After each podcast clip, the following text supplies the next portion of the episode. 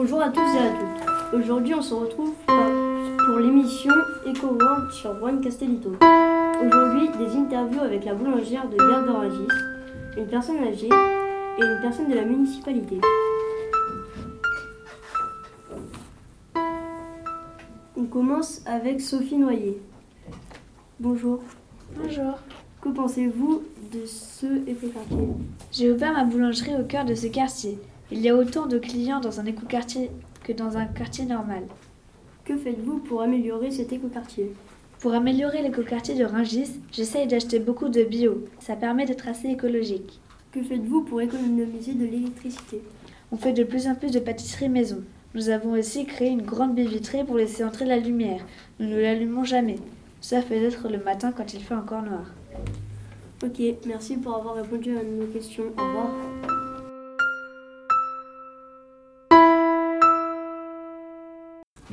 On continue avec la maire de Garde-Rungis, Brigitte Delby. Bonjour. Bonjour. Que pensez-vous de ce nouvel écoquartier? Je trouve que ça a amélioré la vie de toutes les personnes vivant dans ce quartier. Il y a beaucoup plus de commerce et moins de pollution. Quel est le rôle de la municipalité? La municipalité n'a fait que appeler des urbanistes et c'est eux qui ont tout aménagé.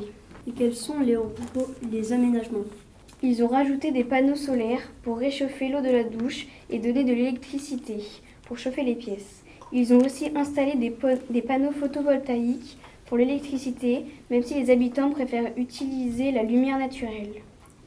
Et pour les transports, comment faites-vous?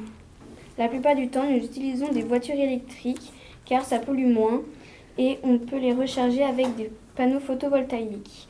Quand nous avons des petits trajets à faire, nous préférons y aller en vélo ou à pied. Ok, merci pour avoir pris deux minutes à répondre à nos questions. Au revoir.